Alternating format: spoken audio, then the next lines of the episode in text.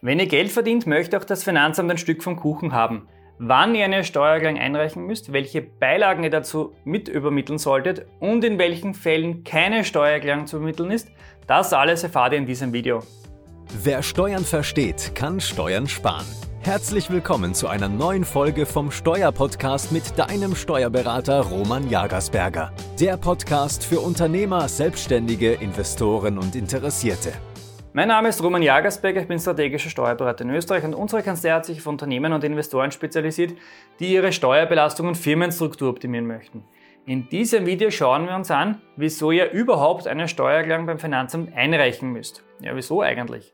Naja, ganz einfach. Das Finanzamt möchte von uns wissen, wie viel wir im letzten Jahr verdient haben und von diesem Verdienst möchte es natürlich auch einen Anteil in Form von Einkommensteuer bekommen. Je nach der persönlichen Situation gibt es hier unterschiedliche Vorgehensweisen.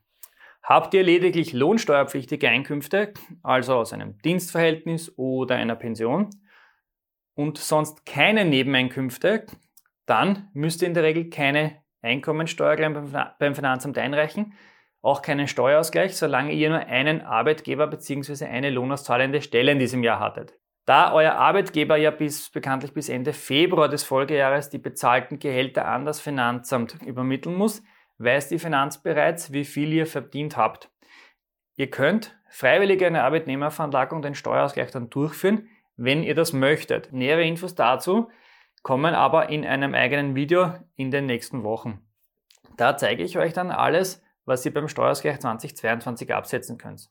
Also unbedingt den Kanal abonnieren und die Glocke aktivieren, damit ihr dieses Video nicht verpasst. Habt ihr neben eurem Dienstverhältnis oder eurer Pension noch weitere Einkommensquellen, wie zum Beispiel aus der Vermietung einer Wohnung, aus Wertpapiererträgen oder Kryptoerträgen oder aber aufgrund einer selbstständigen Nebenbeschäftigung, dann müsst ihr eine Einkommensteuererklärung erstellen. Das ist dann nicht mehr freiwillig, ihr seid dazu verpflichtet gesetzlich. Bei den betrieblichen Einkünften, das wären Land- und Forstwirtschaft, selbstständige Arbeit und Gewerbebetrieb, müsst ihr in der Regel vor der Erstellung erst einmal den Gewinn ermitteln. Die Gewinnermittlung kann entweder durch die Erstellung einer Bilanz, einer Einnahmen- und Ausgabenrechnung oder einer Pauschalierung erfolgen.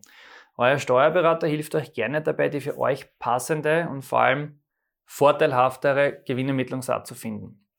In vielen Fällen könnt ihr euch nämlich diese Form der Gewinnermittlung aussuchen. Und auf Basis dieser Gewinnermittlung wird im Anschluss dann die Einkommensteuererklärung erstellt. Und auch GmbHs müssen den Gewinn ermitteln und eine Steuererklärung aufstellen. Bei der GmbH ist verpflichtend eine Bilanz vorgeschrieben. Und da die GmbH ja Körperschaftssteuer bezahlen muss, das sind heuer im Jahr 2023 aktuell 24 Prozent, den sie auf den Gewinn bezahlen muss, muss sie dementsprechend natürlich auch eine Körperschaftssteuererklärung beim Finanzamt einreichen. Bei den außerbetrieblichen Einkünften, das wären zum Beispiel Vermietung und Verpachtung, da müsst ihr auch erstmal einmal den Gewinn ermitteln. Genauer gesagt nicht den Gewinn, sondern den Überschuss der Einnahmen über die Werbungskosten. Klingt komisch, ist aber so. Insbesondere bei Einkünften aus Vermietung und Verpachtung ist die Überschussrechnung unbedingt erforderlich diese, äh, diese Gewinnermittlung, sei es jetzt die Bilanz, die Einnahmen- und Ausgabenrechnung oder die Überschussrechnung, die solltet ihr unbedingt dem Finanzamt offenlegen. Das empfehle ich euch wirklich von Herzen. Macht das bitte. Also nicht nur die Steuererklärung einreichen, sondern auch die Berechnungsgrundlage mit übermitteln. In weiterer Folge wird das Finanzamt dann die Steuererklärung und die Beilagen bearbeiten da kann sein, dass es zu Rückfragen kommen wird, das kommt hin und wieder vor, oder dass Unklarheiten gibt oder dass offensichtlich von eurer Seite irgendetwas vergessen wurde. Wenn so ein Fall auftritt, dann werdet ihr ein schriftliches Ergänzungsersuchen vom Finanzamt erhalten. Zu dem Thema Ergänzungsersuchen habe ich euch bereits auch schon ein Video veröffentlicht. Ein wichtiger Hinweis, nehmt das Ergänzungsersuchen bitte ernst, denn ihr habt eine Mitwirkungspflicht in diesem Abgabeverfahren. Wenn diese Fragen geklärt sind, oder gar keine Fragen von der Finanz kommen, werdet ihr euren Steuerbescheid erhalten. Mit diesem Bescheid wurde euer Einkommen offiziell festgestellt. Der Bescheid wird einen Monat nach der Zustellung rechtskräftig. Und Zustellung ist jetzt das richtige Zauberwort.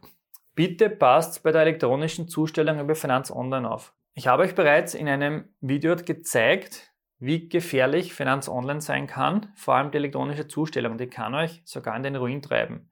Wenn ihr die elektronische Zustellung nämlich aktiviert habt, hinterlegt unbedingt eine gültige E-Mail-Adresse, die ihr regelmäßig auf Neuigkeiten überprüft und nehmt die Verständigungs-E-Mails von Finanz Online ernst. Sollte der Bescheid von eurer eingereichten Steuererklärung abweichen oder ihr stellt fest, dass ihr etwas vergessen habt oder euch in der Steuererklärung Fehler unterlaufen sind, dann könnt ihr diese innerhalb der einmonatigen Rechtsmittelfrist noch im Rahmen einer Bescheidbeschwerde korrigieren lassen. Verpasst ihr diese Einmonatsfrist, wird das schon etwas schwieriger werden. Wenn ihr euch bei der Beschwerde unsicher seid, wir Steuerberater helfen euch natürlich gerne dabei. Und wichtig noch zu erwähnen, der Bescheid wird nicht nur nach einem Monat ab Zustellung rechtskräftig, ihr müsst auch die Steuernachforderung innerhalb dieses Zeitraums, das heißt innerhalb eines Monats ab Zustellung an das Finanzamt bezahlen. Das ist ganz wichtig. Welche Fristen gelten nun für die Einreichung der Steuererklärung? Naja, immer wenn das Gesetz vorschreibt, etwas zu tun, ist das auch natürlich mit bestimmten Fristen verbunden. Als Frist für die Einreichung der Einkommensteuererklärung gilt grundsätzlich mal der 30. April des Folgejahres, wenn ihr, die, wenn ihr die Steuererklärung in Papierform einreicht. Reicht ihr die Steuererklärung elektronisch über Finanz Online an das Finanzamt ein, dann habt ihr bis zum 30. Juni des Folgejahres Zeit. Das heißt jetzt aktuell haben wir bis zum 30. Juni 2023 Zeit, die Einkommensteuererklärung des Jahres 2022 einzureichen. Beauftragt ihr einen Steuerberater für die Erstellung einer, oder eurer Steuererklärung, dann haben wir länger Zeit, Gott sei Dank. Hier gilt nämlich längere Fristen. Wenn euch dieses Video gefallen hat, gebt uns bitte ein Like und wir sehen uns wieder im nächsten Video.